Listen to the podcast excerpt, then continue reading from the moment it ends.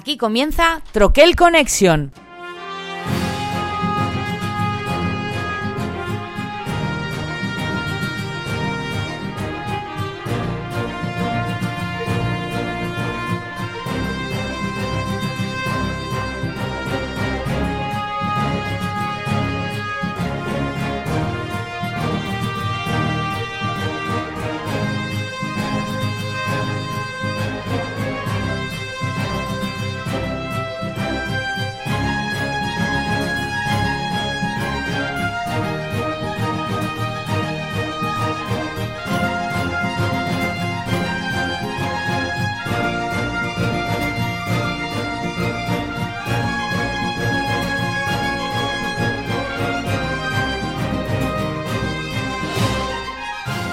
Muy buenas amigos troquelicos, bienvenidos a este quinto programa de la sexta temporada, primer programa del 2022.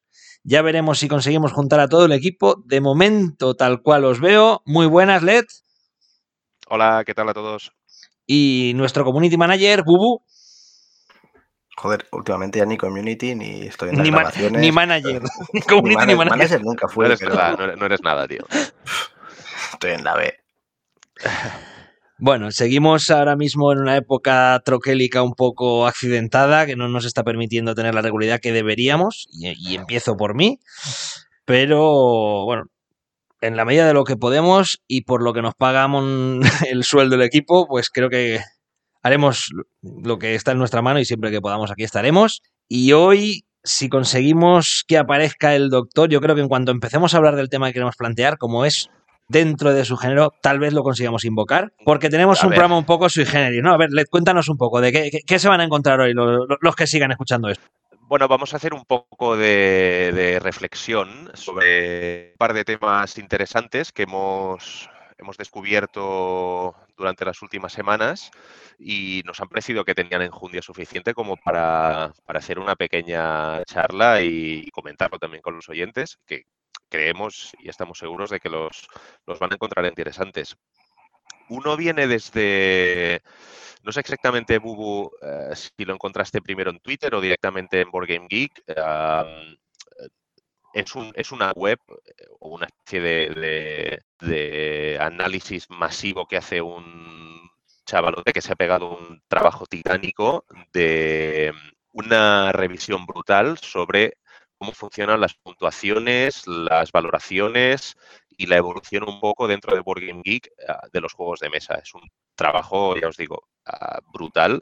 Aquí hay mucho, mucho análisis y muchas horas detrás. Y, creo que va a dar para, para una charla más que interesante.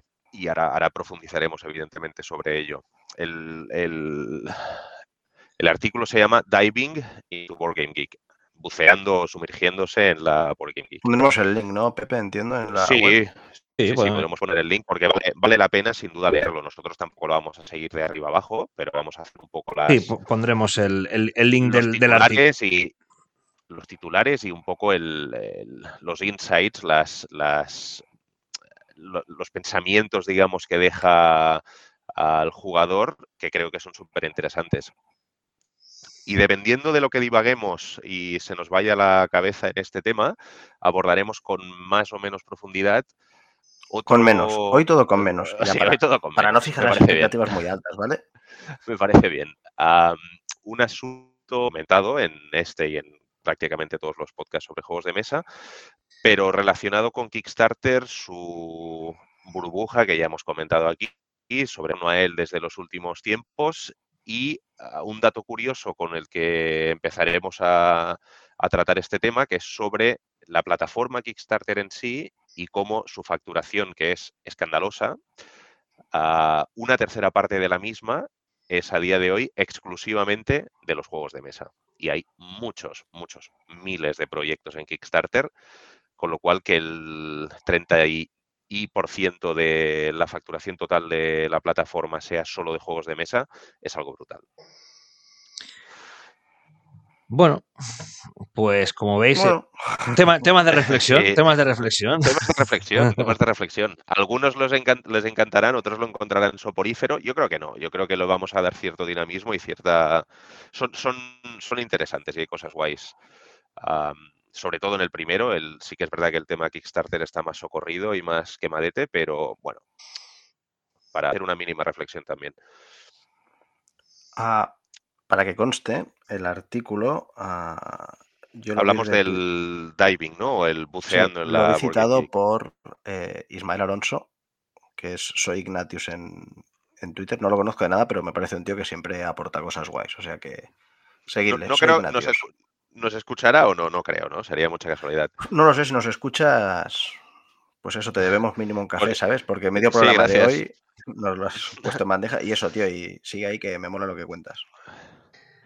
Bueno, el artículo es de Jesse Van el Teren, que es como quien lo firma, como, como lo firma, y lo que ha hecho es coger un montón de, de- de datos estadísticos de la BGG y se plantea el, el porqué de las puntuaciones o qué influye a la hora de puntuar un juego.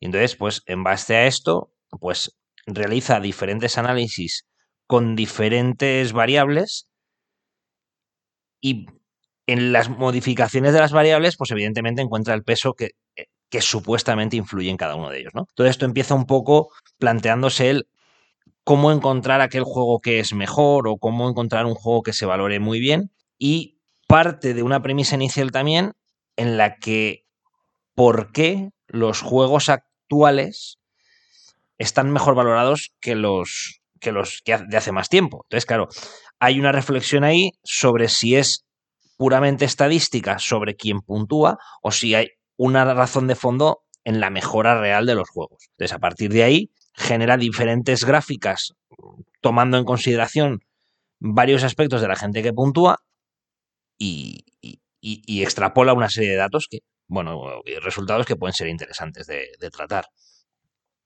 Sí, un par de detalles a modo de cuantificar la gesta del amigote.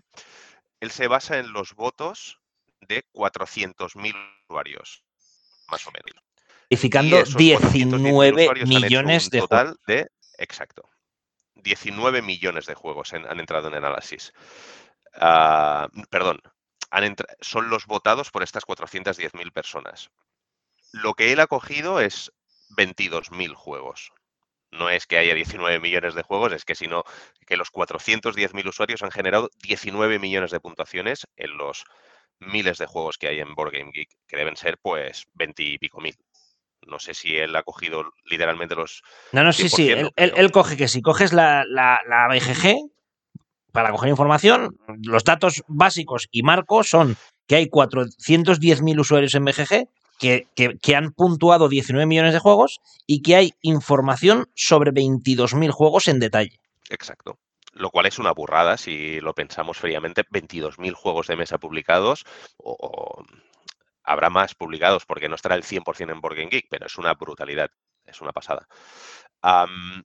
Y sobre todo las tres, las tres ideas que el señor quiere que se nos queden en la, en la parte más profunda del cerebro y le demos vuelta sobre ello es por qué los nuevos juegos, como comentaba Pepe al inicio, generan o tienen mejores puntuaciones, por qué los juegos más complejos también tienen más puntuaciones y otra cosa importante es que los usuarios más menos activos, los que tienen una actividad más reducida en Board Geek, puntúan a los juegos de manera más desproporcionada. Lo cual esto ah, desvaría un poco porque un muy tanto por ciento de usuarios están dentro de estos menos activos. Así que nada, a bucear y a meterse en, en los datos. Una cosa, a mí me parece, me parece brutal y a la vez lógico eh, cómo empieza planteando esa idea de que tengamos en mente que el 7 es un poco el número mágico. Es un poco la puntuación que la gente le da a los juegos. Sí, La media, digamos, de entre el, el basurilla 5 y pico 6, obviando evidentemente los haters que votan con 2. O sea, yo nunca votaría un juego con un 2 o un 1 o un... Porque muchos de estos votos son en plan de la campaña de Kickstarter fue un desastre y no sé qué, le pongo un 1. Pero realmente un juego de mesa, ponerle un 1 o un 2 a mí me costaría horrores, aunque no me gustara nada. Pero me hace gracia ese 7 como, como, sí, co- como número a tener en mente. Como número a tener en mente. Sí. Hombre, Todo- es la mayor votación que he puesto seguro también. Si miran mi Sí. perfil, que eso lo puedes ver. Pues un Por lo 7, que te porque digo, sí, por- porque está bien. Porque está, sí, que el juego está bien, pero bueno. Claro, tampoco- porque- Pero tú tienes, tienes doses, tienes unos tú. No, no. Tengo cinco y picos. Exacto. Suspensos tengo muy pocos. Tengo algún Sí. 5, 6 es algunos más. Sí, sí, yo Y 5 o 9 6 y tengo. 10 es muy poquitos. Yo tengo, te diría, un 10, por, 10 15% de lo que tengo entre 9 y 10. Y Eres un exaltado, ya lo sabemos. Sí, o sea, yo soy más de. yo soy más de, de- Porque el average está un poco entre 6,5 y medio y 7,5. y medio. Ahí digamos que es donde se mueve el gran Seis- cotarro de 6,4 es la puntuación media de todos los juegos de, Sí. de la BGG. Me parece. Casi nada. O sea, solo tengo un 10. Solo tienes un 10. No, yo tengo más, ¿eh? Yo tengo mínimo 10 o 12.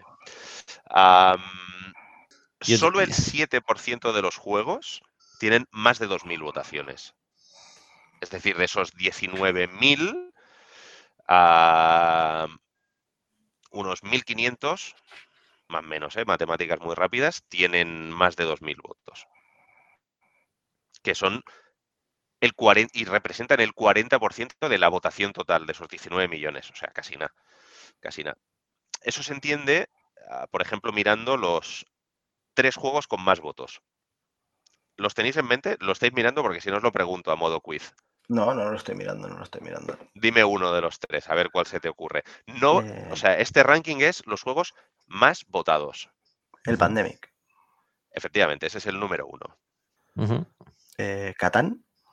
Catán es el número tres Carcassonne no va a ser el 2.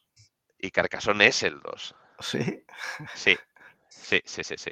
¿Y Ticket to Ride no sale? No, No sale. Seven Wonders es el 4 y Dominion el 5.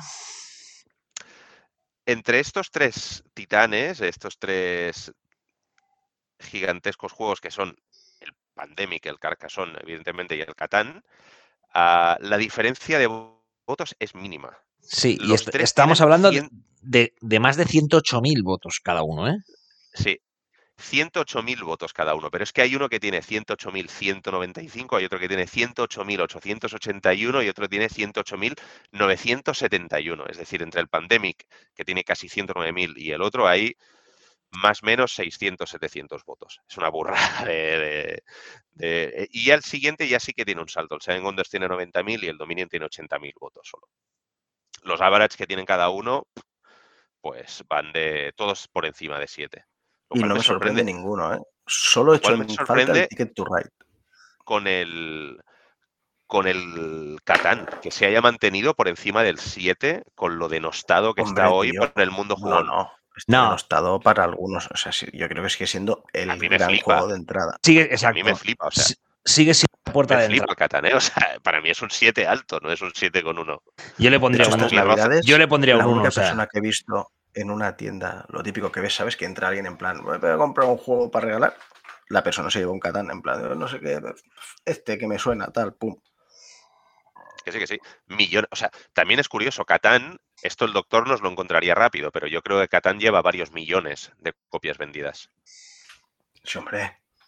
¿No? ¿Tres, cuatro o cinco billones quizá? ¿O estoy diciendo Bueno, una tontería de poco? tanto. Bien, pues Info- llevar información en directo. Pese a llevar millones de copias vendidas, ah, que serán una burrada, porque aquí en solo en España llevará ya, solo hay 100.000, 108.000 personas que han votado al Catán en Board Game Geek. Con lo cual, haceros a la idea, o sea, es brutal que, el, Mira, que una un noticia juego- de 2014. En 2014 llevaba más de 18 millones de copias en todo el mundo. 2014, ¿eh?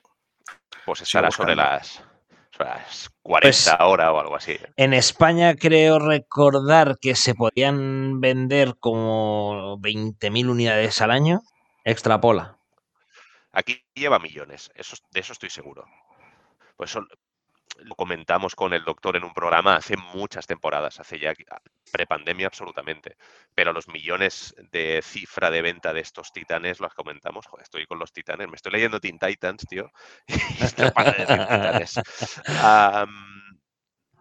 No, a ver, bueno, hay, que tener una de las cosas que, que- que evidentemente se nombran y que creo que todo el mundo es capaz de intuir.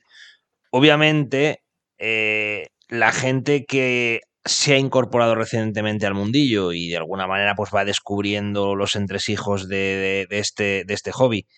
Y la BGG es una de estas páginas indispensables que deben aparecer por ahí. Eh, su bagaje de juegos inicialmente o cuando se descubre esto puede que sea relativamente pequeño, y hablo de pequeño en los términos en los que estamos acostumbrados a entender de partidas o de juegos a los que, sea, a los que hemos jugado. Y yo creo que eh, meterte en, en BGG eh, pues te invita a meter rankings y cuando llevas pocos, pues yo creo que, y todo eso hemos pasado, quizás seguramente cuando hemos metido por primera vez nuestra colección en BGG, cuando éramos unos, unos imberbes que, metíamos ahí la colección, quien más y quien menos la valoraba. Yo ahora, de hecho, si repaso mi colección, pues quizás todos los juegos anteriores que, que tengo metidos en la colección, desde anteriores hace cinco años o seis años, están todos valorados. ¿Por qué? Porque pues, valorabas tu colección y dado que el Catán ha pasado por la colección de mucha gente, es, es ineludible que lo hayan votado. Y sobre todo cuando tu colección a lo mejor es 15, 20, 30 juegos, pues evidentemente los metes en la colección y, los puntúas cada uno de ellos. Y el Catán, el Carcassonne o, o, el Pandemic, que son puertas de entrada, cumplen muy fácilmente esa, esa, esa, función. Es decir, si yo tengo tres juegos, seguramente no habré descubierto todavía BGG, porque a lo mejor todavía no me meto en este mundo, pero a la que tenga 10, 15 ya estoy metiéndome, ya he tenido que oír hablar por BGG, qué es esto de BGG, me meto, meto mi lista y mi lista de 10, 15, 20 juegos, pues lo siguiente que haré será meterlas, prácticamente puntuarlas. Y obviamente eh, soy un neófito en esto, estoy emocionado, es como, es como cuando empiezas a salir con, con una chica por primera vez, o, o, o, con un chico con lo que salga cada uno, pues ese momento inicial de noviazgo todo es magnificado y todo es excelente. No sé dónde vas a parar, ¿eh. No sé yo tampoco, yo tampoco, yo sigo, yo sigo votando, sí, sí, yo sigo votando todos mis juegos, todos. Pero ya no, o sea, pero ya no, pero seguramente si tú cuando empezaste a meter tu colección y tenías 10 y tenías, eh, tú que has pasado por el Catán, yo no, pero yo sí que he pasado, por ejemplo, por Carcassonne, pues seguramente mi puntuación de Carcassonne en el momento en el que lo metí posiblemente sea superior a la que le pondría hoy. Y Carcassonne no es uno de los que revisaría mucho. Yo, yo total, lo voy estamos totalmente eh. de acuerdo. Yo, yo algunos rectifico. Me miro algunos... relaciones, o sea, a veces chafardeando y digo, ¿cómo, cómo momento? Esto le puse un 8, espera, espera, espera. Claro, porque al principio, o sea, yo sí miro los 9 y 10, el 80% son de mis 5 primeros años de jugador. Te voy, a decir mi 10, te voy a decir mi 10. No Samurai. Sé si... ¿Qué dices? Al igual es el mejor juego para ti no. ahora mismo, ¿sabes? Da lo o sea, mismo. No, no, perdona. Yo, yo, Dominion tiene que ser más 10 que un Samurai. No, mi, mis 10 son inamovibles. Yo mis 10 no los cambio. Los juegue ahora más o los juegue ahora menos. Yo tengo 3 o 4 10 y son inamovibles. Yo no los y, cambio. Y, y los yo considero los y los sigo considerando 10 aunque no los juegue tanto, por ejemplo. El Trickerion, el Anacrony y el Carcassonne. Pues mira, está, Hansa no, Teutónica no, y Kailus. Trite, Tricerium, a nadie le sorprende que esté. Ya, ya, ya. Porque, pero, vamos, pero, que si no estuviera sería. sería, pero sería Hansa Teutónica y Kailus también son 10 míos. Kailus creo que es 10 mío también. Estoy, estoy entrando, ¿eh? lo que pasa es que claro, voy lento. Pero, ¿juego hoy tanto al Kailus como jugaba entonces? No. ¿Eso significa que me parece me peor juego? Tampoco. En este caso, no. Quizás hay otros que los trilles que en su momento dado. Mira, por poner un caso contrario, el Hora en Labora cuando yo empecé a jugar al hora en Labora, las primeras partidas me parecieron un juegazo. Conforme lo jugaba más veces, me pareció repetitivo y me pareció que iba hacia abajo. Entonces, si hubiera puntuado, que no lo he hecho, hora en Labora con mis tres primeras partidas, pues a lo mejor estaríamos hablando de un 8, 8 y algo. Y si lo puntuara ahora, no pasaría de un 6, seguro. Mira, yo con 9 o más tengo unos cuantos, ¿eh? O sea, lo estaba mirando ahora. Sí, y, y, y, y, nueve y medio tengo unos cuantos todos mis votos son del 2017 para atrás. Tengo algún 2019 y poco más, pero 2013, 2014, 2000, eso es lo que más tengo de 9. Y de 10 tengo literalmente 10. 1, 2, 3, 4, 5, 6, 7, sí, 10. El Agrícola, el Seven Wonders, el Memoir 44, el Claustrofobia, pero claro, eso es 2012 de cuando lo vote. De gratis. Cuando, cuando, No, pero piénsalo, 2012, ¿sabes? Sería seguramente de lo primero que jugaría hace casi 10 años a dos con minis, con ese rollo Dungeon Crawler. No había, no había jugado a tantos juegos de ese rollo. Y cuando lo probé flipé. Y eso me pasaba mucho. Tengo al Nations también, que ahora mismo no le pondría un 10, pero también me explotó la cabeza en 2014. Cuando lo probé, el Seventh Continent es otro 10 y el Eclipse es otro 10. Ahí otro día debatiremos. Mira, otro día debatiremos nuestras notas y, cogeremos nuestras, nuestros juegos de, BGG y, nos daremos caña mutuamente. haremos haremos un, programa del el, chiringuito de la BGG vamos a hacer. De, bajar, de bajar. No, pero, pero más que nuestras puntuaciones privadas, a, a lo que venimos hilvanándolo con el artículo es que todos estos datos, una de las conclusiones principales que le ayudan a extraer al señor, es impronunciable el apellido y no lo voy a buscar ahora, Van Elteren o algo así, Van Elteren, Van Elteren. Ah, es que ah, a partir de 2005 los juegos publicados suben en puntuaciones a lo que había previo, evidentemente por calidad en el desarrollo de los mismos, que esto parece que es algo que debemos estar todos más o menos de acuerdo, y también evidentemente pues mejoras en la producción, en la distribución, en toda una serie de factores que eso hace que ocurran sí o sí. Pero desde estos análisis que él hace, a partir de, o partiendo de esta base, mejor dicho, él, hay una cosa que denomina el efecto hype. A partir de 2015 es cuando esto se puede empezar a analizar de manera mm, interesante o, relevante o, fiel a los, a los datos en sí. 7,8 back in the days, hace 3 o 4 años, se convierte en un juego con una media de un 7,8, va bajando y a los 4 o 5 años más o menos se convierte en un 7 bajo, 7,2 más o menos. Y eso es lo que él dice que es un poco el punto de, o el viaje. La nota media que se le da que se le da. es el viaje. No, no, exacto. El viaje que, que, da el rating del juego, más o menos. El, hype, si no entendí yo mal y no recuerdo mal, desaparece más o menos a los cinco años según los datos que él saca. Sí, a mí me parece, a mí me parecen muchos. Es que cinco años. cinco años o dos, ¿eh? Creo que son dos años. Pero bueno, básicamente el tema es ese, que los juegos. No, lo he buscado, ¿eh? When games are about five year old, the hype effect is more or less gone. Con lo cual. A mí 5 me parecen mucho, pero. o, sea, un hype de un juego te doy dos. no, no, en dos, en dos se nota un cambio y en 5 tienes el otro. En dos varías. Ya en dos tienes un, cambio y luego alrededor de 5 es cuando se estabilizan.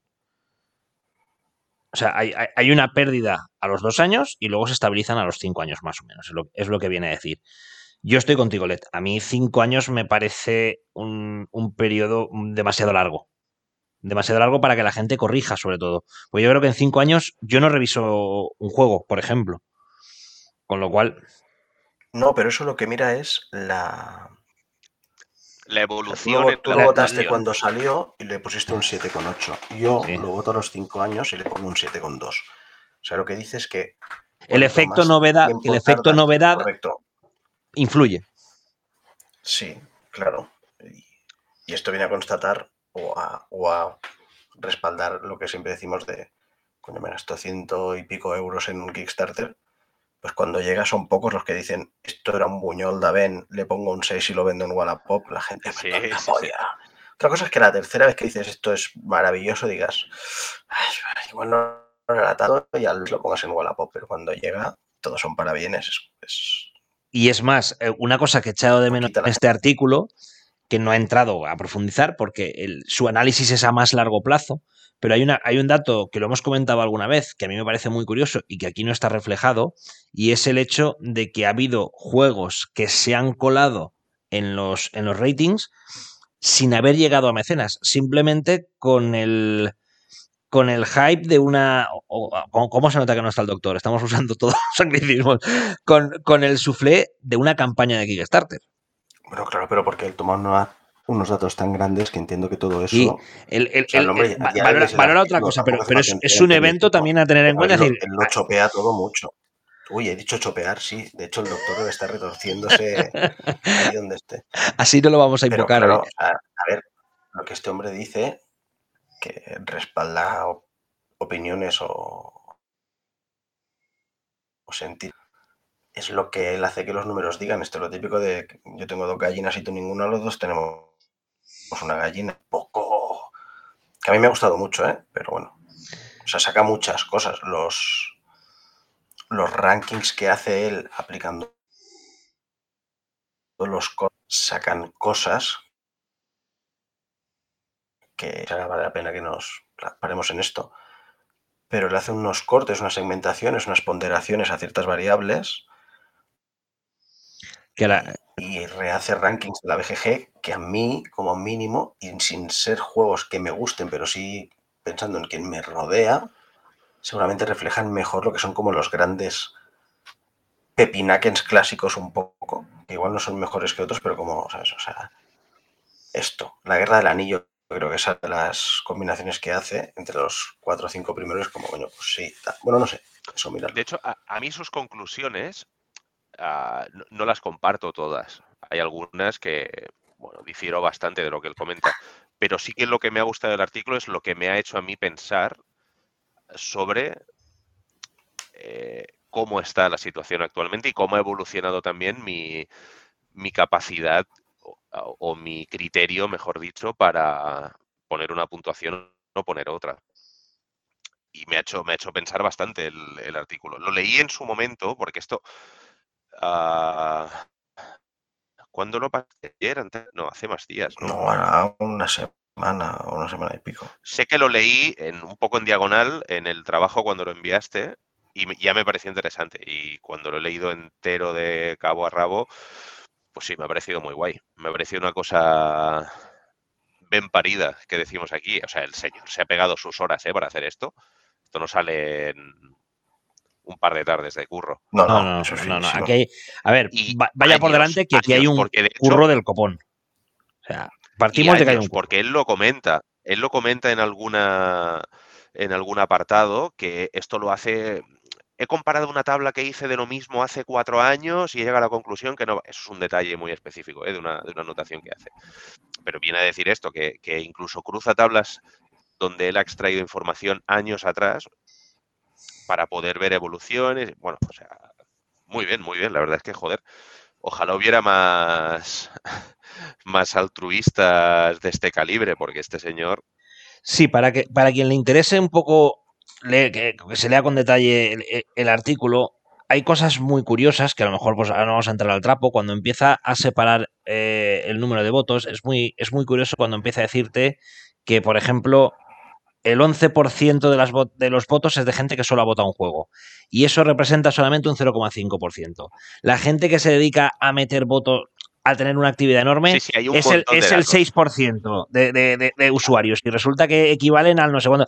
Son cruces estadísticos que no dejan de ser anecdóticos, al final es, un, es una foto fija de, de, del usuario de BGG. Bueno, y porque, y, y porque le sale sola cuando ya hace todas Sí, claro. las gráficas. Luego filtrar este dato, o sea, es decir, que el tío se toma la molestia de y que cualquiera podría ver, mira las tablas con detalle y deducirlas, pero él te lo da todo mascadito para que veas las magnitudes.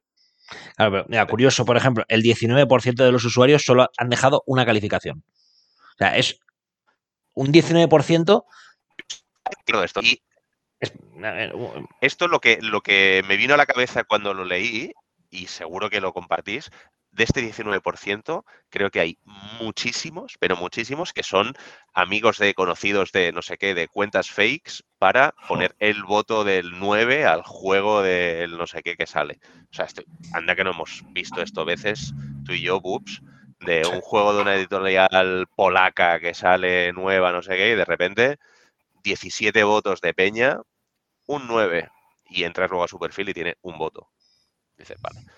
Pues Ya. yo creo que este 19%, mucho es todo y eso, y no obstante, solo representa Pero- un pero- 0,5%. pero este 19% son, global. son casi 80.000 tíos. Sí, sí, es una burrada, pero solo representan un 0,5% del impacto global que hay en los ratings, con lo cual no me preocupan. Vale. Pensaba que sería más alarmante este. No, no, pero bueno, como en casos concretos de a- a- juegos. a mí me parece como curioso, no tanto de decir que me parece que 80.000 tíos se han registrado en BGG para, y calificado un juego, me parece poco menos que sorprendente. Como anécdota, hay- te digo yo, es lo que te digo. O sea, muchos de esos es, es uno que tiene una cuenta de BGG, que se crea una, un minuto, vota un juego y hasta luego. Seguro, o sea, ya te lo digo yo. ¿Para qué vas a hacer toda la parafernalia y te vas a meter y llegar hasta la BGG, loguearte, buscar un juego para poner uno? Ni de coña. O sea, que sí, que habrá unos miles que lo habrán hecho, pero no los 19.000 que dice él. Sería brutal, vamos, me parecería sorprendente. Vale. Otra idea, Am, otra idea curiosa que creo que podríamos tratar antes de meternos en, en cosas más, más gordas y obvias, que me hace gracia, es eh, el nivel de crítica según la actividad del usuario. Y aquí creo que lo deja, sí, me refiero, usuarios muy activos son más críticos que usuarios más casual. Y aquí creo que es, un- es una cuestión, creo, más allá, eh, repito, yo no- en, en ningún momento voy a tratar de discutir una estadística porque una estadística es, es estadística y luego interpretar los datos es otra cosa. La estadística está ahí y es lo que es. Pero aquí creo que la actividad puede estar relacionada también quizás con eh, el nivel de involucración en el hobby en general. Pues. Y al final eso te crea un bagaje. Y yo creo que hoy por hoy, y nos pongo como ejemplo a nosotros tres, sale un juego, y no quiero nombrar ninguno en concreto, pero sale un juego de, de bazas de roles ocultos y nos parecerá posiblemente uno más. Por decirlo al azar, ¿eh? Uno más. No, no, no, Sí, no sí, estoy pensando en ninguno en concreto. Pero Y, y- y ayer, por ejemplo, mira, ayer jugando con unos amigos que están entrando ahora en este mundillo, me sacó un juego, que lo jugamos, el juego está bien, y él estaba encantadísimo. Y es un juego que se llama Monstruos de Serie B. Un juego que de... a decir el, Sí que es. el, el monstruo, el fuera monstruos, que es lo que juego yo con mi hija de dos años. No, no, es un juego que se llama Monstruos de Es Serie B, es, favorito, ¿eh? es un juego de bazas correcto, que está muy bien, pero es el mismo concepto que hemos visto en Misión a Marte y en tantos otros juegos en los que tú juegas las cartas del 1 al 9 con una habilidad en cada uno de ellos. Seguramente mi valoración será mucho más crítica o será mucho más, mucho menos exaltada, por decirlo a él, que si a él le diera el micro ahora mismo. Sí, sí. Esto, pero bueno, eh, yo creo que el- es una consecuencia lógica el hecho de que si votas a 300 juegos, tu criterio, que puede ser mejor o peor, tenga un average más, más lógico porque vas, vas sumando muchos datos ahí y nunca vas a... Pero cuando solo has votado 10, pues te pasa lo que a mí. O sea, mi average en 2013 cuando tenía BGG era de un 8 y pico en mis juegos, Claro, seguro. Pero porque casi todo eran 9, 10. pues Ahora hay- mismo pues tengo mucho más criterio. Ahora estoy... de, to- de y todas maneras, así soy un yo- puto flipado, ¿eh? O sea, yo soy- ahí extraigo, pero- extraigo una, con- una conclusión y hablando siempre de, de medias, como todo. Luego el caso individual es el de cada uno. Pero yo creo que al final, la primera conclusión rápida que yo extraería de aquí es que la opinión del neófito, que es exaltada, y la opinión del muy curtido, que también es desgastada, que al final es, mm, bueno, una más cansina, yo creo que ninguna de las dos van a reflejar una realidad. El que ha probado Pero los juegos le va a parecer el- a- la- algo disparado media- y el otro va a decir, bueno, o sea, aquí está. Entonces, curioso, ¿no? Como, como precisamente primera. por eso, por e- precisamente por eso también afecta que sea una media, porque precisamente es la media del resultado de estos dos polos opuestos que en teoría deberían converger somewhere y sale de esos que votan nueves con los que votan seises y se quedan ese siete y medio. Pues así funciona, o sea, tiene que ser ah, la compensación que hay en BGG. ¿Qué pasa? Que para ser fidedignos te tendrías que meter en los porcentajes de voto de cada bando que debería haber para que eso fuera real. O fuera, más que real, real va a ser lo que sea, pero que fuera más preciso, si quieres, más purista.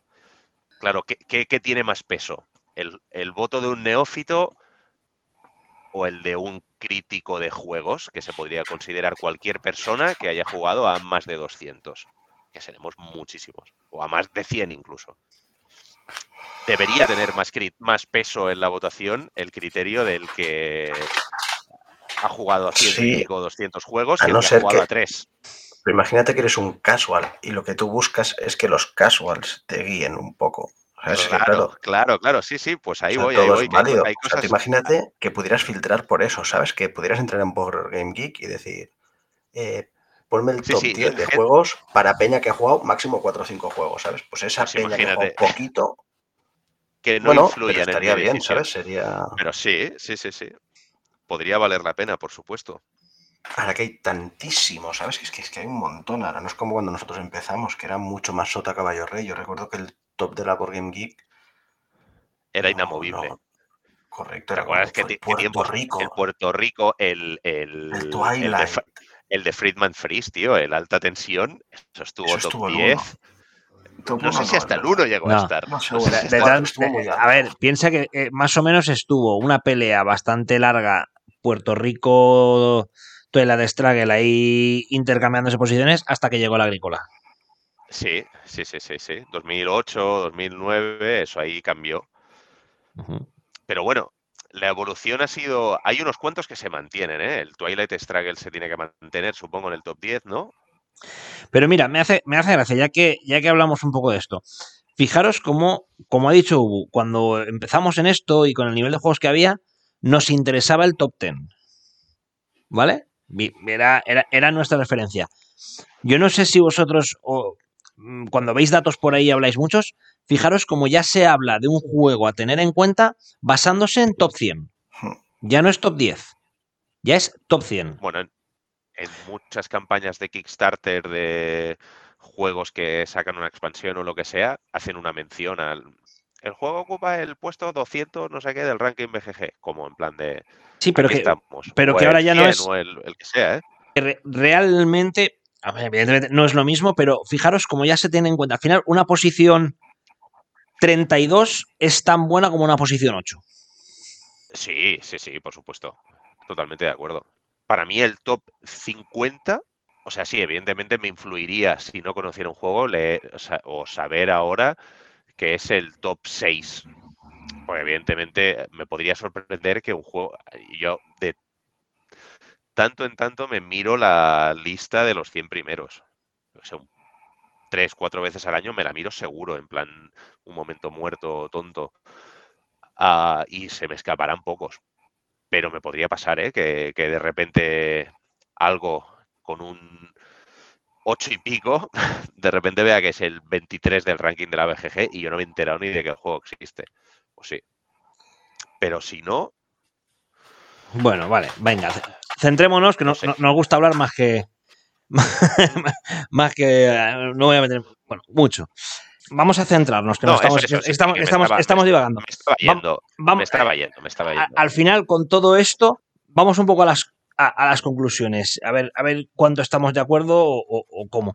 Al final, él extrapola después de diferentes eh, gráficas, y es a donde vamos ya a la epifanía de todo esto, cuáles son los criterios que en principio parece ser que más influyen en la puntuación de un juego. ¿Vale?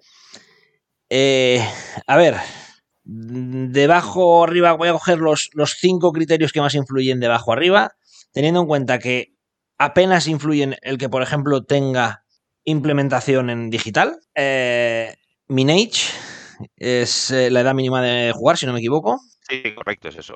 La edad mínima para, recomendada para jugar. El número de jugadores y los dos que más pesan parece que es el año de publicación y lo más importante, el peso. Es decir, según este artículo, cuanto más peso tiene un juego, más tendencia a puntuarlo alto el maldito efecto de la cerda, que ha llegado a un punto que eso, cuanto más pesado era y más enrevesado y más duro, mejor. Y yo sí que tengo sensación de que la valoración, digamos, dentro del, del mundillo se ha ido extendiendo. No sé si ahora ha bajado un poquito este tema, pero sí que se ha extendido, es verdad. O sea, la cerda y toda la escuela de gente que hay detrás suyo, los taschinis y toda esta gente, y Bitoku, yo creo que va en esta línea de cosas así muy enrevesadas y lo que hemos dicho algunas veces, se ha entrado de capa sobre capa. Ha empezado a ganar un halo como de, pues esto es que esto es la calidad suprema, ¿sabes? O sea, Lisboa en estos cabello de ángel. Yo es Sí, que lo. Será, se- se- será curioso como ver, y esto lo vaticino, no lo sé si va a pasar, pero igual que cada 6, 7 años se ven cambios en, en los criterios de BGG, yo creo que de aquí 6, 7 años no serán estos juegos, no serán los Lacerda, no serán los estos euros así con tanta mecánica los que estarán más afectados por esta por esta característica y creo que va a cambiar la tendencia No, a, yo. los, a- a los juegos más con minis, a los que estos yo creo que de aquí unos años van a ser los que tengan este efecto en, la, en los ratings que ahora tienen estos juegos del peso. Yo es que voy a ser un poco este. Es, es mi sensación, ¿eh? O sea, no estoy diciendo que, el- que vaya a cambiar el, rating de los pesos, estoy diciendo Yo voy, yo voy a hacer. Voy a hacer una nota que discordante. será más impactante eh, el contenido físico del juego, porque es que es una locura lo que está pasando en los últimos, los últimos años con los componentes con, que afectan mucho a las puntuaciones. La temática y los muñecos afectan un montón en los últimos dos, tres años que están empezando a llegar estos Kickstarters a que los juegos tengan estas puntuaciones tan brutales. Curiosamente, no aparece los componentes para nada en. en- Ahora, Como, como, como, como, como Lo, lo que he dicho al inicio es que yo estoy pensando en 6-7 años vista. Yo, fíjate, yo Por creo eso lo que. vaticino, que creo que Yo creo que pasar. Yo aquí, evidentemente, estadísticamente, él defiende que mm, cam- el, el hecho de, de moverse en peso del 1 al 5, hay una diferencia de un punto más de media, lo cual es mucho. Es decir, que un juego que, que- que- que sea con dificultad 1 tendría un 7, me lo invento, y ese mismo juego añadiendo complejidad pasaría un 8 seguro en valoración. Pero, y aquí, es donde yo voy a ser un poco discordante, y es en que me da la sensación de que esto, más que una causa, digamos que es un efecto. Y me explico. Eh, la BGG, el sentarse a, valorar un juego, el- iba a decir perder todo este tiempo, implica una eh, el estar metido en un cierto nivel en este, en este hobby o en este, en este mundillo, ¿no? En esta afición. Eso implica que al final, sí, yo puedo sentarme a jugar con un amiguete un juego de cartas de un peso uno y algo, o puedo sentarme con mi hijo a jugar a un juego de peso uno y algo. Pero cuando valoro mi actividad principal en esto, yo prefiero jugar otro tipo de juegos que al final tienen más complejidad. Y eso implica que yo voy a dedicarme a valorar más estos juegos. Primera porque es lo que más me, va, me, voy a meter. Y hablo como, bueno, eh, extrapolando mi, experiencia, por ejemplo. Es decir, ¿me parece mal juego el, que jugó ayer el monstruo de Serie B? No. ¿Voy a tomarme un tiempo en valorarlo en BGG? Tampoco. Pero seguramente, ahora que me ha llegado Leatherfields, cuando lo empiece a jugar y avance en la campaña, seguramente sí que me apetecerá invertir algo de tiempo en, en valorar, en puntuar y en, y en hacer una serie de cosas respecto a Leatherfields. No respecto a un juego pues que, que- No lo que- sé, Pepe, pasará sin pena ni gloria. Yo, yo yo yo lo valoro todo.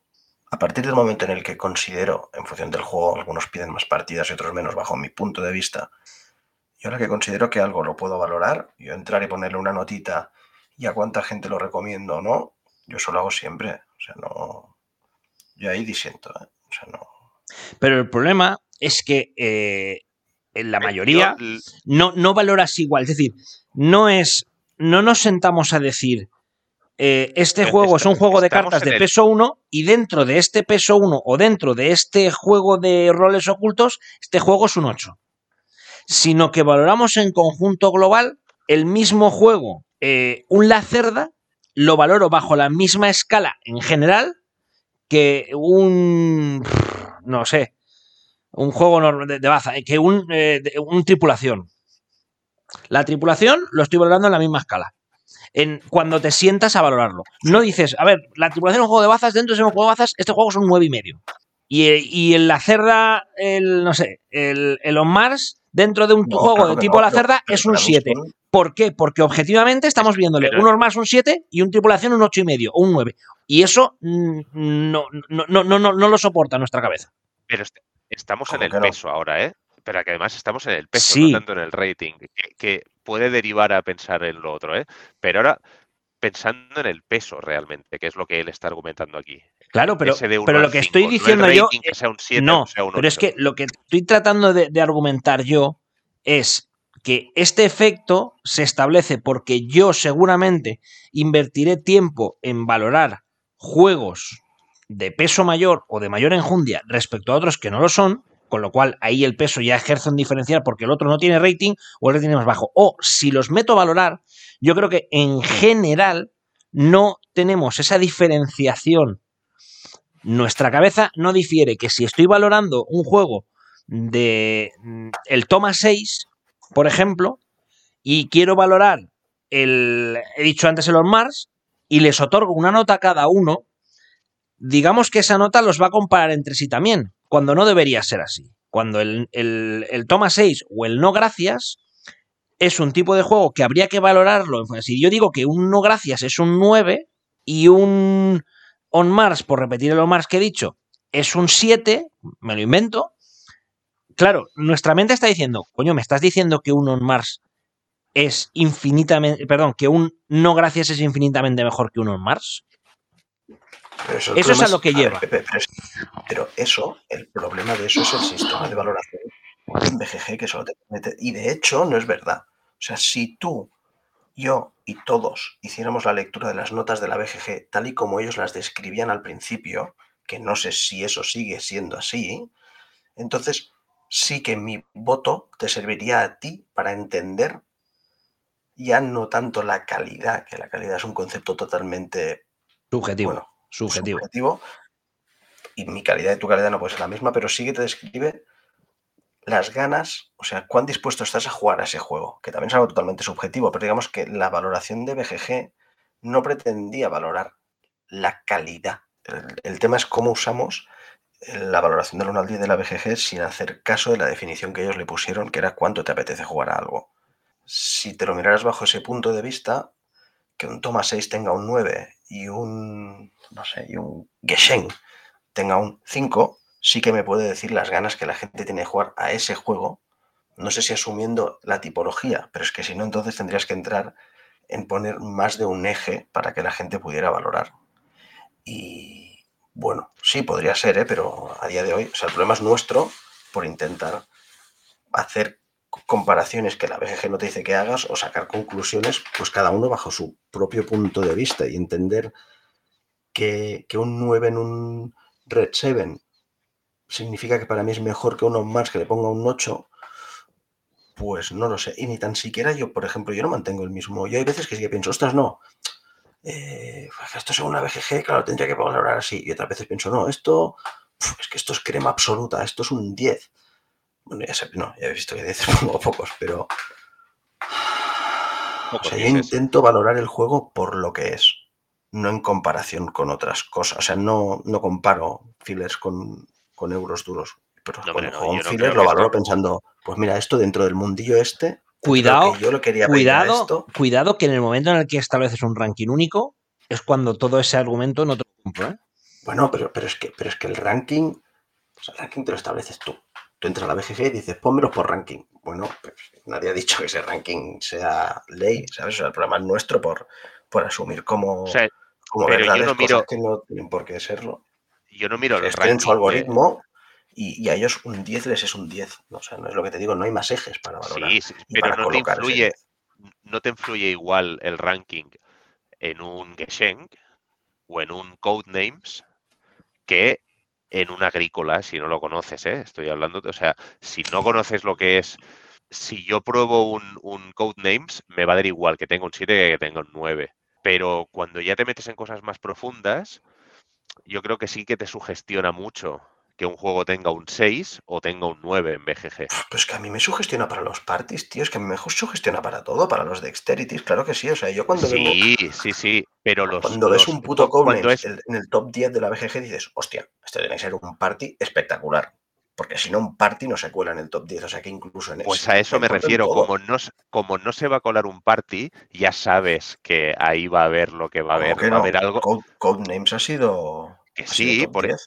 Y, Pero por y- eso y te Jazz One, no no sé dónde estará el influye- Jazz One, pero creo que el Jazz Claro, One también ha petado, ¿eh? no, no me no me influye tanto porque ya sé que eso va a molar. Porque tiene mucho mérito que un filler de 10 minutos pegue un boom así entre tantos juegos brillantes, trabajadísimos y que tienen un trabajo brutal a que alguien que tenga una chorra idea publique un juego. Lo que me vengo a referir es que estos juegos me influye menos y no desprestigio la puntuación que tienen, ¿eh? Pero cuando los veo ahí ya doy por hecho. Pero en cambio, cuando un juego de sesudo de dos horas, de una cosa bien hecha, muy bien trabajada, de repente adquiere estas dimensiones en puntuaciones, estos juegos sí que hay algo en mi cerebro que me dice, hostia, a ver qué pasa aquí, porque no es tan exigente eh, un, un filler para entrar. O sea, siempre estarás abierto a probar un filler. No siempre cuando te presenten un juego que te digan son tres horas y media de partida, no sé qué, vas a decir, uff, ostras, qué pereza, ¿sabes? Meterme en este follón ahora, aunque el juego tenga un 8,4. Pero si lo tiene y ves que es el 23 del ranking, mm, entro como más predispuesto a que eso me guste o me o me tenga que gustar, que también es otra cosa que me pasa muchas veces, ¿eh? Esto me tiene que gustar porque y ah, no siempre ocurre. Pues, bueno, ¿queréis comentar algo más del artículo? Pero creo que más o menos eh, Yo creo que yo creo hemos, que hemos- de hemos expuesto aquí más de lo que hay. Yo creo que es un artículo interesante para el que quiera verlo, sabiendo, y el, y el autor creo que lo refleja en todo momento, que esto va de estadísticas y de interpretar estadísticas. No, eh, yo, yo no destilo en ningún momento la intención de sentar cátedra y como tal, eh, me parece interesante la lectura del artículo. sí, Da- sí, da- sí, sin dado que, dado que no, no, no tiene la pretensión de establecer un, una cátedra ni decirte cómo tienes que ser las cosas, entonces con ese tono está escrito y con ese tono se puede leer fantásticamente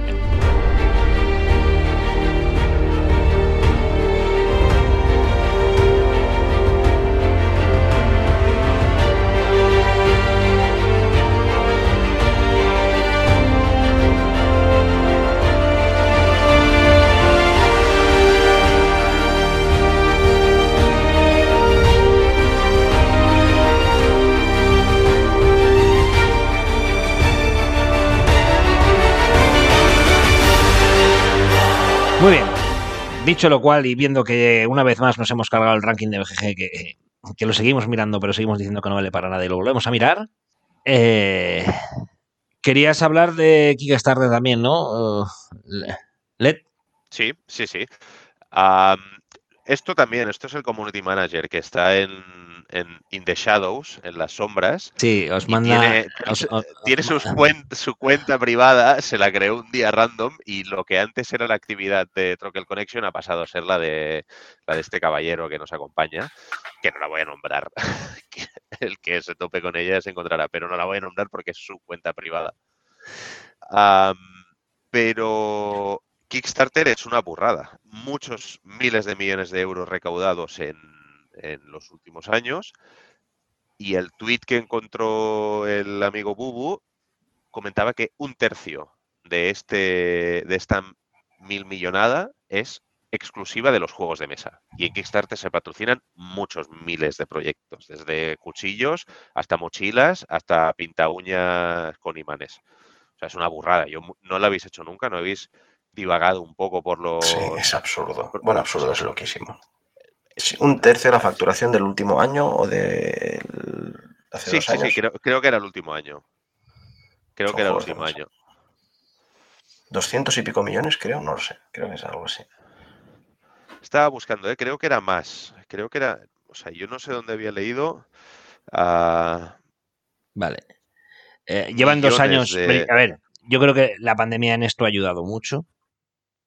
Eh, en, en eh, ha ayudado en facturación, que no en. Y ahora hablo exclusivamente de juegos de mesa. Me parece que la gente, evidentemente, en el- todo este tiempo de pandemia que hemos estado, hay dos efectos que creo que son claros. Uno, la gente ha estado más en casa, con lo cual, pues, mucha más gente ha descubierto los juegos de mesa. Y dos, los que ya estábamos metidos en esto, pues creo que en general la gente ha tenido el dedo más largo de lo que a lo mejor lo hubiera tenido en circunstancias normales, por muchos cosas.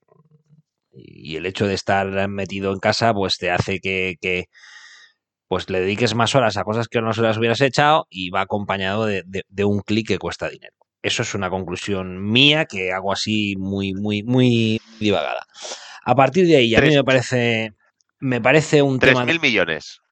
Confirmado, ¿eh? 3.000 Tres millones de millones. euros. Ujú. 3.000 millones, ¿eh? Es una burrada en los últimos ocho años.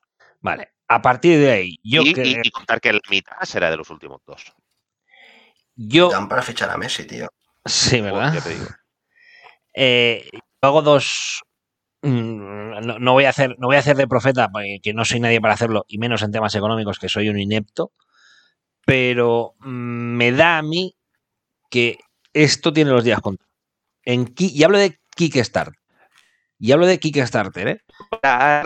O no va a haber. Esto lo hablamos no hace muchos No, no, no, no. La burbuja Kickstarter. Sí, pero ya no. Sí, ya- o sea, para esto hemos traído este artículo, para hablar de la burbuja. Por eso, No, no, no, no. Vamos a ir. no. Hoy, como estábamos más detallistas, No. te dejo acabar ¿eh? con la burbuja Sí, pero que- el- por donde ibas. Pero yo voy a Eh, aportar detalles. En el artículo se de- nombra de pasada dos cosas que creo que van a influir mucho para los resultados futuros.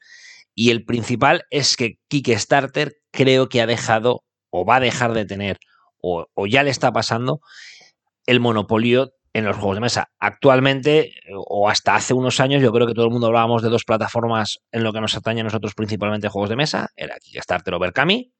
Berkami siempre se ha mantenido en un segundo plano respecto a Kickstarter, pero al amigo Kickstarter ya le han salido un par de competencias que ahí ya creo que le van a empezar a hacer daño.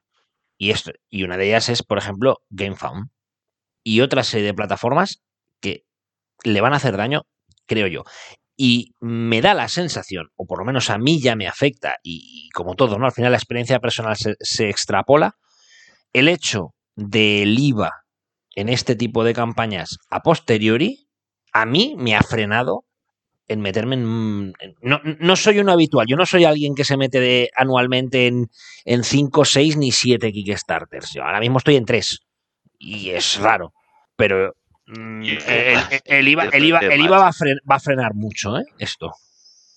Sí, Bueno, pero sí, es que sí, nos sí, sí. estaba pagando. O sea, no me jodas. Que sí, O sea, No, lo va a ser, no lo va a ser. De hecho, voy a ir, voy a ir con los datos. Eh, os pregunto las tres categorías en Kickstarter con mayor facturación. Igual que os preguntaba antes el top 3 de juegos más votados. música, videojuegos y juegos de mesa. el juego de mesa está por encima. Has acertado, has acertado una de tres. Oye, y es y, y- y- y no es la música. No, son los juegos. Son los juegos. Los juegos es una de ellas. La más, ah, la que más recaudación ha conseguido es tecnología. Que pongámosla en aparatos de más que diversa índole. Uno de los icónicos, y seguro que lo recordaréis, es el cubo, aquel fidget que... ¿Lo recordáis esto? Esto fue uno de los grandes... sí, sí. Sí. Esto hizo siete- casi 7 millones de euros en facturación. Pues eso. Me compré el de que- AliExpress, tío, por un dólar y pico. La segunda es juegos, pero en juegos meten todos los juegos, desde videojuegos a juegos de mesa, a, mm, bueno, incluso productos relacionados con los juegos. Y la tercera, ah, creo que era algo de ropa, diseño. Bueno, diseño en general. Aquí entra también, pues, eh, books de arquitectura, de no sé qué, entiendo, ¿eh? Pero diseño es la tercera categoría con más facturación en Kickstarter. Yo pensaba que era videojuegos, sinceramente. O sea, juegos. La, la más la más top de la lista, pero no es, es tecnología. Solo hay un millón de campañas. Perdón, solo hay 200 campañas con un millón de euros o más recaudados. Y hay 352.000 campañas registradas en los ocho años de la plataforma. De esas solo 200, más de un millón de euros. Son muy pocas. No sé, no a ver, muy pocas. O, o muchas, según lo pienses, pero 350.000. De las 350.000, otra pregunta y ya paro con este rollo si os molesta. ¿Cuántas No. creéis que han sido, han sido vaqueadas, han sido ah, contribuidas exitosamente de 350.000? 30.000. 52%. ¿Cuánto dices tú, Pepe? El 52%. El, o sea, unas 160.000. Más o menos. Te has acercado más al precio justo. Son 120.000 de las 300 y pico mil exitosas. Que también me parece bastante. No sé vosotros, pero joder, un 40% más o menos de las campañas triunfan. 30 y pico. A ver, piensa, que, hay, piensa que hay campañas que, que te cuesta. dirán que necesitan 17.000 euros o, o algo así, Sí, hay- ¿sabes? hay- y y eso ya es no hay campaña exitosa. campañas que las ves y dices, ¡buah! Sí, sí, aquí no, no difiere ¿eh? del éxito de la campaña, si ha recaudado 6 millones o ha recaudado los 600 euros, porque también hay campañas que piden 600 euros ¿eh? para tirar adelante. De estas, pues también entran en la lista. Pero bueno, 120 y pico mil campañas han triunfado en los ocho años que lleva de historia Kickstarter. Muy bien. No está mal, no está mal, no está nada mal. Esas son las cifras de, de- porque hemos hablado mucho de Kickstarter, tanto nosotros como la gran mayoría de podcasts que hay, pero no sé si, si estos datos los habíamos llegado a analizar nosotros como mínimo aquí. He escuchado todos los podcasts que hay en España, que serán cientos actualmente, pero nosotros habíamos llegado a profundizar tanto en los datos. Yo pensaba que era bastante más pequeño ¿eh? el rollo Kickstarter.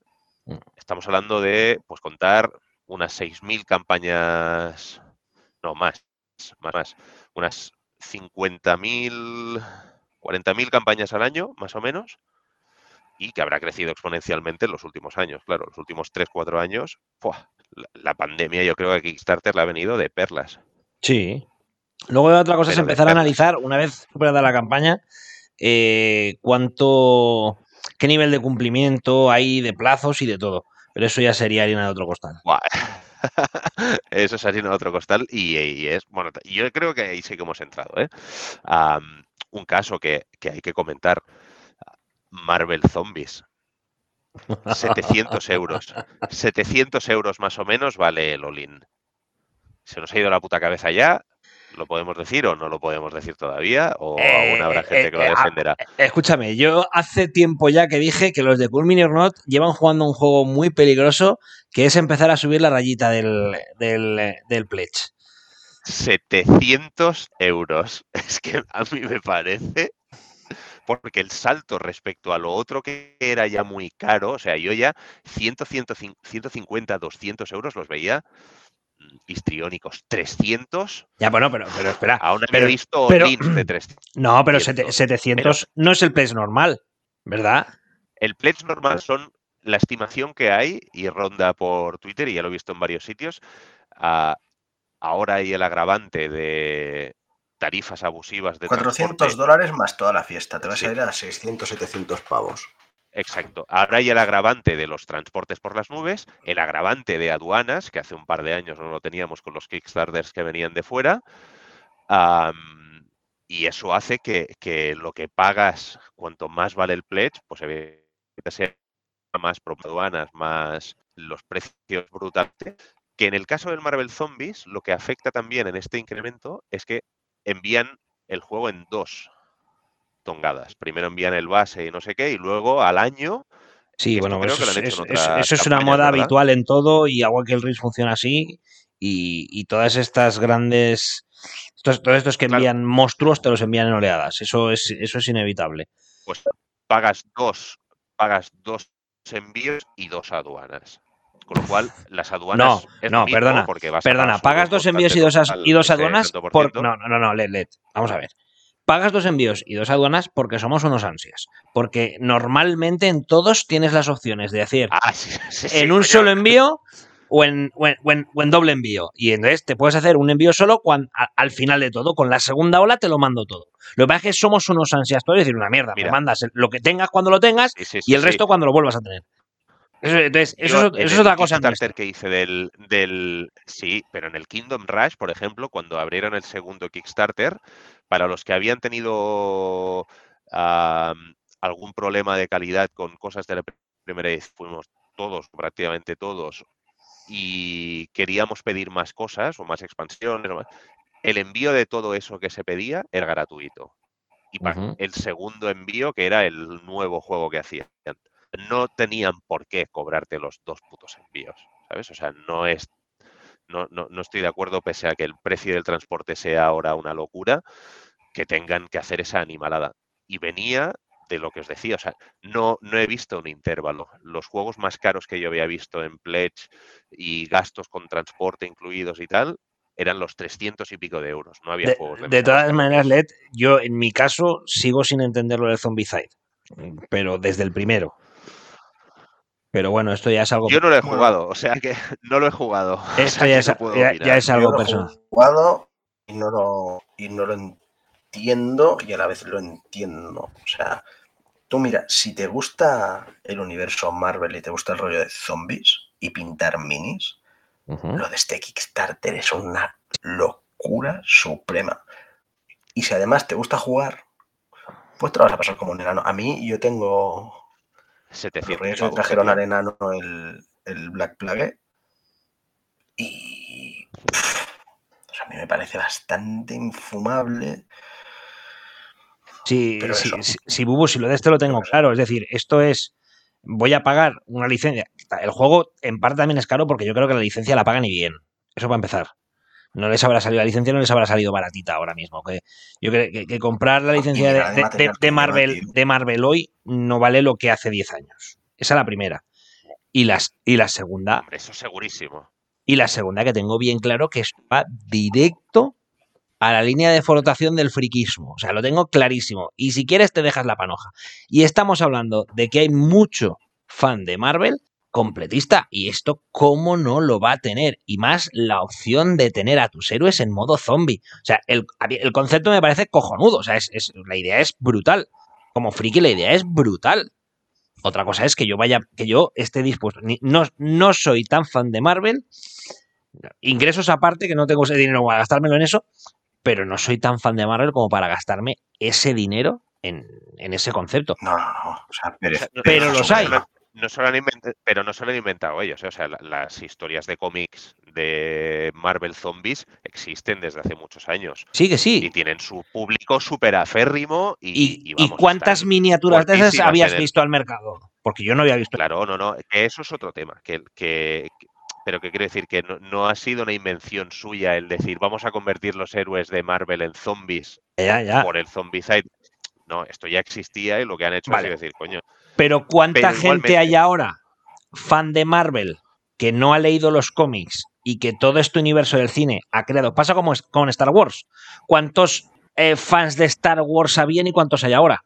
Pues se ha multiplicado. Y, y- y de toda esta gente nueva que ha llegado a Marvel, y yo, yo, por ejemplo, yo no me he leído los cómics de Marvel, y casi todo el conocimiento que tengo, pues me lo ha dado el- el cine que hay ahora. Yo no conocía la existencia de estos Marvel zombies. Pues como yo supongo que un montón de gente, y habrá gente que, que se ha ultra flipado ahora con Marvel y ha dicho, hostia, zombies y, y- y Marvel, esto, ¿dónde hay que, dónde hay que firmar? sí, Si el concepto lo tengo claro. sí. Otra cosa es que me parece una animalada que, que volvemos a lo que hemos hablado muchas veces en este programa. A ver cuándo aprendemos todos a decir hasta aquí he llegado. Pues parece ser que no, ¿eh? ¿Cuánto lleva Ya, recaudado, Bups? ¿Cuánto lleva recaudado el Marvel Zombies? Tú Cuatro millones y pico y la tendencia es a los 9 millones. ¿Qué dices? Sí, la tendencia de Kicktrack es llegar a los 9 millones. A mí no me van a ver, yo no voy a soltar un euro, ya os lo digo ahora. Y soy mega fan de Marvel y mega, pero me parece. ¿Cu- ¿Cuánto vale si quiero comprarme lo estándar? Un par de cajas de, de putas miniaturas a reventar. De Y me dejo-. Eh, Espérate que ahora lo había cerrado. O sea, el pledge base son 116 euros, 130 dólares. Y eso llevará, pues eso, la caja base y un par de, de Y la caja de stretch la, no, la caja de stretch goals mítica de Cool Mini, que claro, o sea, la caja de 1, 2, 6, 7.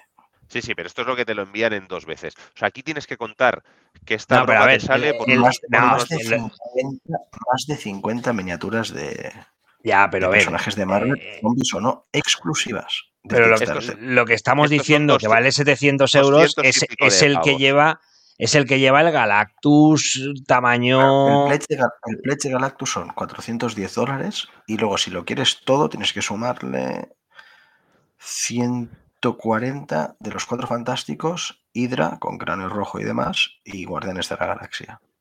Eso no viene con Galactus. No, no. ¿Qué no, no, si- dices? Si, lo quieres todo son No, no es verdad. 600, do- sí, 600 dólares más portes masiva. Entonces son mucho más de 700 euros. O sea, son mucho sí. más. Son 800 y largos. Pero Pero bueno, es que además mí, todos estos que te digo son Kickstarter exclusive, ¿eh? el de los Cuatro Fantásticos, el de Hydra y el de Guardianes de la Galaxia, son y Galactus, evidentemente, mira, exclusivos. de los cuatro fantásticos sería capaz de pillármelo, tío, porque es que los cuatro fantásticos no están tan trabajados. Claro, yo sí que era muy fan ¿eh? de cuatro fantásticos en los 90, 90 y, y más 2000, de hecho, porque no sé, en inicios de 2000 era cuando más le daba. Y Los el- 180 dólares, tío. Solo los cuatro fantásticos. No, los Cuatro Fantásticos es un addon, o sea que te tienes que pillar, entiendo mínimo, los sea, sí, core. Hombre, claro, el, core no me, no me salvaría a nadie, que son Pues que hemos dicho 180 unos más portes masiva, 180 dólares dólares. o, cien- más o portes masiva. 160. ¿Qué era lo de 160? El core. Eh, no lo sé, o sea, no vamos a estar grabando tampoco aquí el análisis del Kickstarter. No, no, no, no, no. A no ser que Pero- luego lo corte. Pero sí, sí, sí, es una puta locura. 700, 800 euros. Un momento, os tengo que dejar que el gato me va a tirar cosas por ahí. Bueno, eh, pues eso. Que una, una vez más, Kickstarter continúa demostrando que no hemos llegado al límite de la estupidez humana. La burbuja sigue, la burbuja Sí, sigue, ya o- veremos cuándo peta. O, bueno, voy a ser un poco más políticamente correcto. O, evidentemente, sigue habiendo un montón de gente con pasta por ahí y no sabe qué hacer con ella. Que también lo puede haber, ¿eh? Sí, lo hay, claro que eh, lo hay. evidentemente. Yo, yo me paro a pensar en mi, en mi economía familiar y no puedo destinar 700 euros en eso ni harto vino. Pero bueno, eso ya es la historia de cada uno. Al final, con su dinero cada uno es muy libre de hacer lo que quiera, por supuesto. Sí, sí, sí, sí. Bueno, te tocan los clásicos 5.000 pavos de repente en un euromillón, Pepe, y que, Hostia, venga, eh, los pues, clásicos, ¿sabes? Que ni juego, sí, yo no juego, a- claro, pero vamos, a- Los que te suelen tocar a ti todos los días, ¿no? 5.000 pavos. todos pues, los días. Pues te puedo asegurar que si me tocan 5.000 pavos, con, con la típica. ¿Te acuerdas esa manida frase de tapar agujeros en todos los concursos? Y si llevas esto, querías tapar agujeros. Pues yo no los tapo todos. no llego aún a, a ese pledge, pero bueno. En fin. No, no, no sé qué son los agujeros y no quiero. He tenido la suerte, como he tenido una, una vida modesta, de momento no estoy muy liado. Y solo tengo un crío, no quiero meterme en el segundo porque entonces llegarían los agujeros. No quiero saber Eh, de ellos. de vale, exacto. Dejemos el agujero de Kickstarter. Y Sí, al- algo sí, más, sí, queremos decir algo más. O creo que todo esto era para hablar del Galactus de, de- de medio metro. ¿Os acordáis de las críticas gusta- que hubo? ¿Os acordáis de las ¿Te críticas gusta o que no te hubo? gusta el al- Galactus? A mí no me gusta. a mí no me gusta nada. ¿Os acordáis de las críticas que hubo al, al, al Tulu de, de, de 50 centímetros? Sí, Pues Sí. ahora parece que esto es una buena idea. Ahí lo dejo. yo lo pillaría, ¿eh? El Tulu ahora. Buah, Bubu está enganchadísimo al Tulu. Si se ha gastado 300 o 400 pavos en el Death May Die. No, ¿qué dices? Si a mí me sale súper barato. No, no. Todo lo que tú tienes, más de 300 euros llevas, amigo. No, ya te digo que no. Pero bueno, es igual, tampoco toca. Eso te iba a decir. No. Digo, bueno, no. vale. eh, hasta aquí, Kickstarter. Vamos a hacer un pequeño, si queréis, de lo que. Porque creo que vosotros que habéis jugado más que yo. Yo jugado muy poco, pero vamos a comentar un poco las partidas y. Y acabamos por hoy.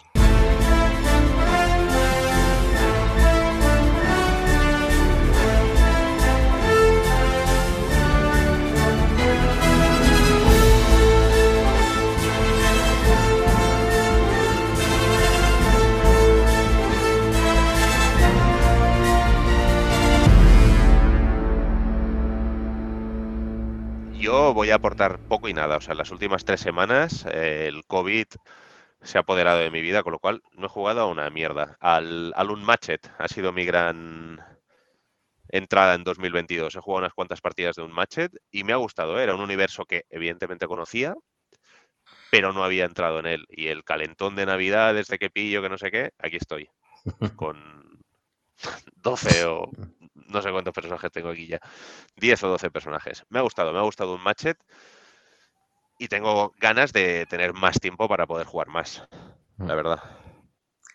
Muy bien. Yo tengo, llevo una partida de Etherfields y he suspendido tres. Y vamos a quedar y bicho, bicho mediante, no sé quién, no, espérate que ahora estoy confinado, el- porque claro, hemos hecho el grupo de juego, bicho mediante no hemos podido jugar todavía. Más. Y la primera partida es un tutorial de, de- cómo se juega. Básicamente, que las reglas de- del manual de este juego es una mierda, con, vamos, enorme. En parte porque es una mierda, está mal escrito, y en parte porque estos juegos narrativos que no te pueden contar nada, es muy complicado hacer también un manual de este tipo. De, situaciones, y luego es, esto es así, pero luego a lo mejor hay cosas que te lo modifican. Y esto es así, pero luego a lo mejor encuentras otra cosa que te dice lo contrario. Entonces, el primer, la primera misión es para que vayas practicando las acciones básicas y los hitos y todo lo que vas consiguiendo te va ampliando la acción básica y te la explica. O sea, realmente eh, eh, me ha hecho gracia porque yo me leí las instrucciones otras veces y cuando fuimos a jugar, todo lo que vas leyendo en el libro de objetivos son las reglas otra vez. Digo, mira, es como leerse el reglamento otra vez en orden. Entonces, los que os enfrentéis a la primera partida de Etherfields, miraos las acciones básicas y no os preocupéis porque durante la partida tutorial os enseñará lo que necesitáis saber. Y ayer eché una partida de, de un gran juego que cada vez que es un juego que suele estar olvidado, pero cada vez que sale disfruto la partida y dices, joder, qué, qué cosa más elegante y qué grande es. Is, de Istari. Hace mil que no lo juego. Vale. Pues me pasa más o menos eso. Y cada vez que No, me sale, apetecería, ¿eh? Y cada vez que sale dices, joder, qué guapo. Una partida a dos personas que no lo sabían de qué iba el juego y en 45 minutos jugada. Y disfrutada. Sí, sí. Genial. Explicación incluida. Yo os voy a decir mi grandísimo descubrimiento. No sé si hablé de, de- Es que creo que no estaba en el podcast, ¿no? Yo después de Navidades y tal. Creo que no. Eh, Wavelength. Un. No sé, si lo comenté, no sé si lo comenté yo después de jugarlo contigo. Puede ser, Sí. ¿eh? Pero, pero sí, sí, A sí, mí, sí. y sobre todo en, en la variante, que no es como el juego al principio está pensado, cooperativa. Yo lo recomiendo, vamos. O sea, como, como party me tiene loquísimo. O sea, y no, no puedo parar de, de pensar en jugarlo una y otra vez. Es buenísimo, es buenísimo.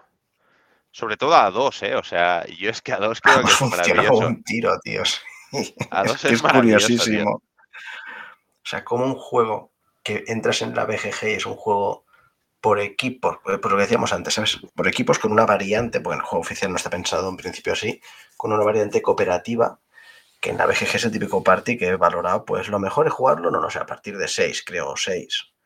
Pues, pues por equipos, entiendo que pares debe molar más. Y en cambio nosotros lo jugamos los dos en cooperativo y vamos, o sea, viciadísimos. O sea, yo a cualquiera que pueda... Nos saltamos el. Bueno, me salté el toque de queda, ¿te acuerdas? Correcto, aquí enganchados, otra y otra y otra. A las dos y pico de la madrugada me voy de su casa, Pepe, y salgo a aquello. O sea, un desierto, dos y media eran algo así. Un desierto, digo, qué raro, tío. Pero bueno, de todas maneras, si voy- te hubieran parado, lo hubieras podido explicar tranquilamente que era motivo de fuerza mayor. Y es que había que acabar la partida de Wavelength. claro. No, no, no acabar, si jugamos seis, yo qué sé. O sea, fue Correcto, si nos pusimos berraquísimos, ¿qué coño acabar? de otra, otra, otra. Y sí, sí, fue, fue curioso, tío. O sea, me salté el toque de queda por los loles. y Llegaba a mi casa casi a las 3 menos 20, o no sé, algo así. Y está muy bien, está muy bien. Pues yo digo, yo muy curioso. ayer probé el Monstruos de Serie B, es un juego que ha editado Trangis Games. Es un juego, es un jueguito muy, muy sencillo, de bazas, y la, la gracia barra nostalgia, y por lo que os puede interesar a alguno o, o puede eh, interesar acercaros, no en la mecánica, la mecánica es una mecánica conocida que funciona muy bien, y es que tenemos cartas del 0 al 8, y son monstruos clásicos. Pues el 0 es eh, de blob, es la, la- la- masa, el 1 es el monstruo del pantano, eh, estoy hablando de memoria, el juego. El 2 es el hombre invisible, el 3 es la momia, 4 los invasores de Marte, 5 el hombre lobo, 6 vampira, 7 la bestia y 8 el kaiju. Y la gracia es que cada uno eh, pues tiene un poder y una habilidad. Entonces, se sacan tantas cartas, eh, hay un mazo y lo que tenemos que hacer es capturar mortales, básicamente. Se juega por bazas y capturar mortales. Eh, juegas una carta boca abajo, todo el mundo juega una carta boca abajo, se descubre y bueno, pues el valor del monstruo es el orden en el que primero vas a por la carta que hay en el centro. Entonces en el centro hay cartas que valen más, que valen menos, que valen negativo, hay habilidades en los monstruos pues de anularle la habilidad al otro, la momia por ejemplo, si alguien ha metido el, el Kaiju que es el 8, que es el que más vale, automáticamente el 3 va antes que el, que el 8 y este tipo de, de, de interacción. gracia en sí el juego. Es un juego elegante porque con cuatro cosas hace lo que ya sabemos. Haces una puja de cartas, en, en su, eh, juegas cuatro veces el mazo y vas haciendo puntos. Como nostalgia, pues bueno, coge la gracia de los, de los héroes clásicos. Porque además las ilustraciones, pues eso, es el, clásico. Tienes la vampira, la clásica, esta que va con el pelo como punta, con un poco la raya blanca y este tipo de el hombre lobo. La, de- la masa es, es esta, esta masa uniforme, es de blob, está en rosa. Y bueno, la verdad es que es un, es un jueguito, lo ha editado Trangis, que está bien, es correcto, y, tiene, pues eso, la gracia de que al final somos monstruos que cazamos mortales. Pues en vez de coger una carta de puntos estándar, tiene esa temática que quizás le atraiga más a, a gente que si hubiera sido eh, capturar gemas en el Renacimiento, por ejemplo. Y aprovecho aquí a, lo- a los amigos de Trangis si nos escuchan, que estamos esperando vuestro It's a Wonderful Kingdom. Nuestras copias gratis de todos esos juegos. ah, no. No. Yo estoy esperando que publiquéis ya. Yo sé que leí un tuit que querían ver si llegaban para diciembre. Obviamente no han llegado a Navidades, pero parece que están ahí que no, no, no sale. Que tienen, le han echado mano a ese juegazo y a ver si. A ver si nos lo traen al mercado ya. Así que amigos de Trangi, venga, que esperamos vuestro It's a Wonderful Kingdom. Una auténtica maravilla de juego. O sea, que se, que se den prisita, tío, porque es ridículo. El otro día entraba en, en BGG y lo, lo miré por, por curiosidad. O sea, este, el juego todavía en BGG. pues, la- tuvo la distribución mínima en Essen, supongo, y poco más, ¿no? Y en Sí. Francia, supongo y- que es donde. y lo, y lo que haya llegado de Kickstarter. Que esto viene de un Kickstarter. Pero Y lo que haya llegado, qué rabia, ¿eh? Ojalá, ojalá me hubiera metido en el Kickstarter si hubiera sabido lo bueno que era el juego. Cago en leche. Es que a dos es genial y a uno me parece brillantísimo, pero brillantísimo. Me encanta ese juego. De- yo disfruté digo, mucho. La, partida que jugamos tú y yo la disfruté muchísimo. 2020. Sí, sí, sí. Y el, bueno, con Bubu también le di y nos pasó una cosa curiosa porque hicimos una partida 2 y cuando la acabamos hicimos un solitario, ¿te acuerdas, Bubu? Seguido. Sí, sí. O sea, que eso es raro que pase con un juego. Tiene que, tiene que entrarte bien. Tú has probado los dos y creo recordar que me decías que este te había parecido más, más curioso que el. Sí.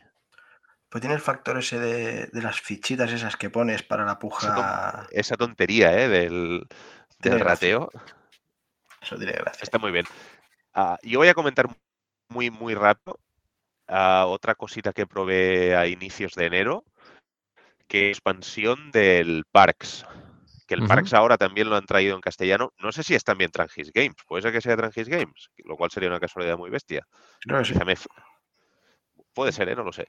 Ah, ah, bueno, os lo puedo decir, porque la caja de la expansión. Sí, sí, es Trangis Games. Me sonaba, ¿eh? Me sonaba que eran ellos. Y ah, me ha encantado. Me ha encantado la expansión. La verdad es que da lo que promete y lo que tendría que ser una expansión. Que esto se ha perdido mucho, ¿eh? También las expansiones de relleno, expansiones que tampoco aportan nada que mejore. no- que aporten cosas, sino lo interesante es que mejoren el juego. Y yo creo que esta expansión me- mejora mucho el juego. Mucho.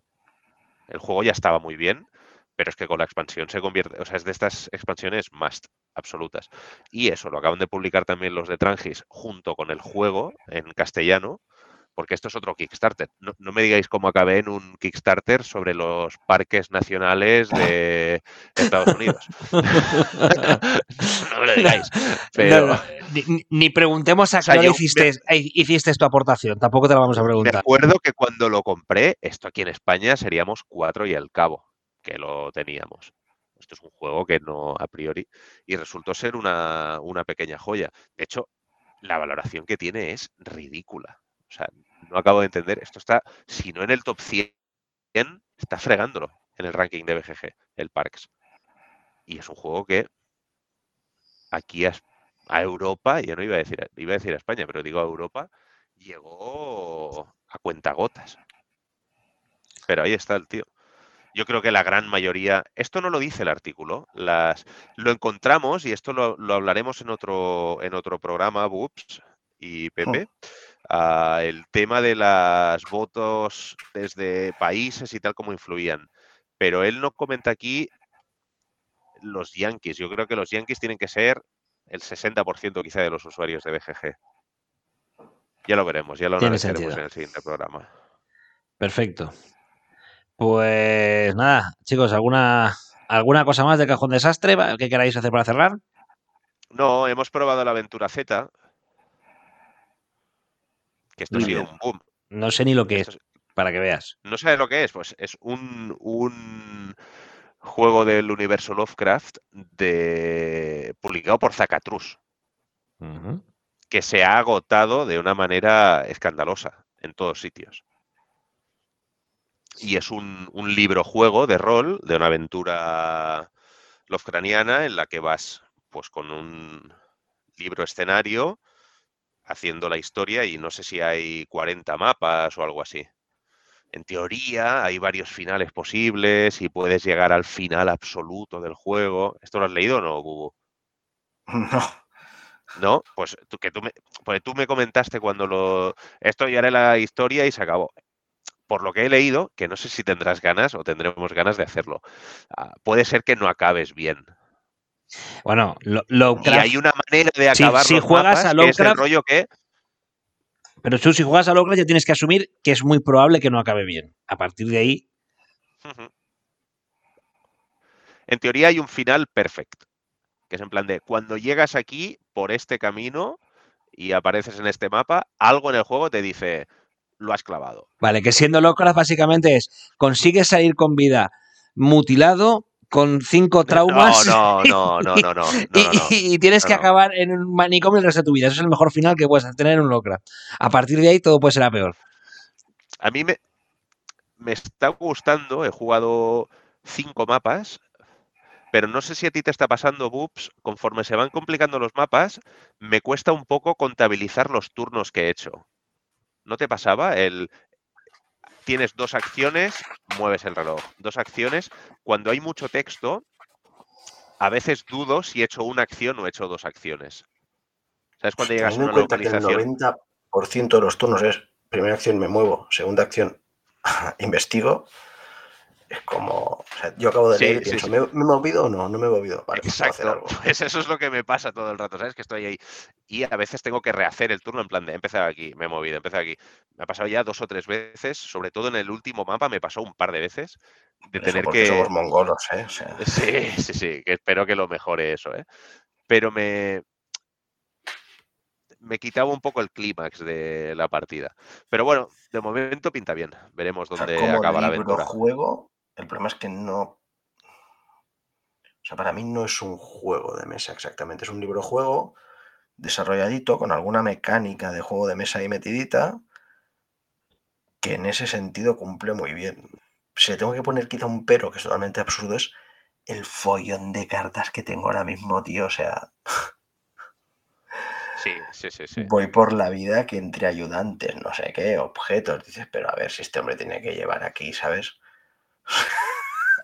El, el entourage, ¿sabes? Sí, sí. O sea, llegan 17 a la discoteca y con tres maletas de objetos. Correcto. A ver, ¿dónde está Turo aquí? Que se presente. Que venga. Está bien, está bien. Pues joder, pensaba que había jugado muy poco en enero, ¿eh? Pero bueno, eso, mucho solitario y juego a dos. Navidades también le di a cosas, Día de Reyes y tal. Pero pero poco más, Pepe. Yo creo que es hora de ir despidiéndonos, De, ¿no? de- de ir a la cama, ¿no? Ya es hora de, de que, ya es hora de que los peques se vayan a la cama. Ahora pondremos a los a la familia Telerín ahora mismo. Bus, cierra, venga. Eh, cierro, cierro, cierro. Eh, cierro, os voy a Estás- recomendar. que estás a 25 cosas distintas. Cierro diciéndoos que. Que Flick of Faith muy bien, de maldito. Eh, nada, seguidnos eso en Twitter, eh, Troquel Connection, ahí estamos muy fuertes. No sé, Menos fuertes ahora que no estás tú tan atento.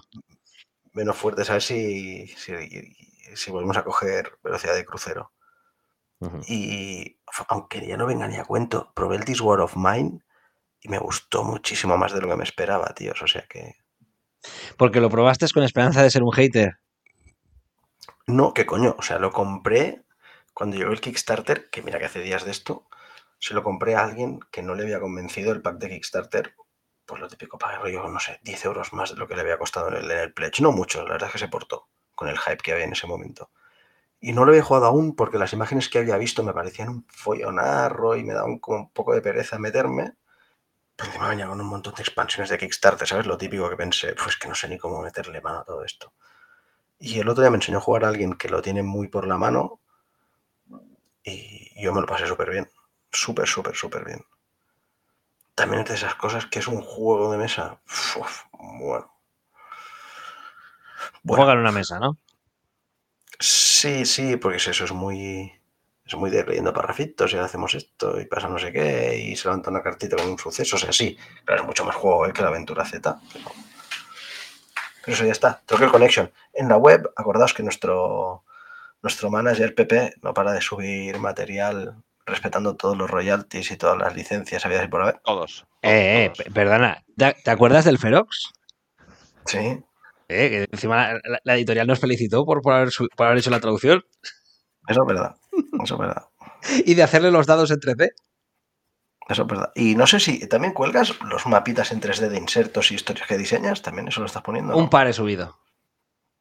Un par. Eso no, no dejéis de visitar la, la, web. No sé si se pueden suscribir o no, Pepe, a las novedades, pero id echando ojitos porque Pepe es así. Se os mola el material fan sí. y tal. Y Pepe, Pepe para y de repente mete un montón de cosas y ahora está parado hace un tiempo. No, eh, trastear con la 3D tiene lo que tiene. Vas haciendo cositas. Y ya está, chavales. Pues, chicos, quinto programa esta temporada. A ver si retomamos la buena senda. Y gracias por haber aguantado hasta ahí, porque el que ha llegado hasta aquí hoy tiene un mérito. Hoy nos hemos venido muy arriba. el, el, de, el, de, hoy, el de hoy declararemos super fan al que haya llegado hasta aquí. Así Sí, que sí, sí, sí. muchas gracias por seguir ahí y nos vemos en el próximo programa.